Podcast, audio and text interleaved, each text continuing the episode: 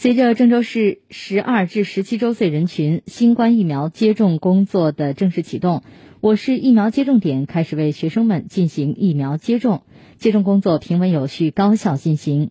早上七点四十分，管城区创新街小区疫苗接种点开始为十二到十七岁的学生进行疫苗接种。记者看到，学校设置有一米线的排队走道，志愿者老师们在排队处指导学生做好新冠疫苗知情同意书的登记工作。校门处门卫严格执行扫码健康码、测体温以及消毒工作。入校后，同学们在凉棚下按社交距离间隔排队等候。进入教学楼的同学先在预诊室进行网上信息登记，随后进入接种室进行疫苗接种。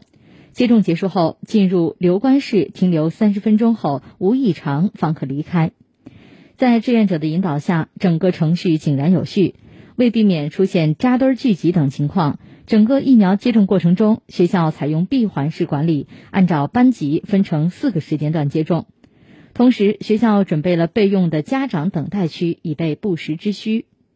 据了解，根据工作安排，八月十七号起，我市开展十二至十七周岁人群的第一剂次接种；八月二十四号前完成第一剂次接种；九月十五号前完成第二剂次。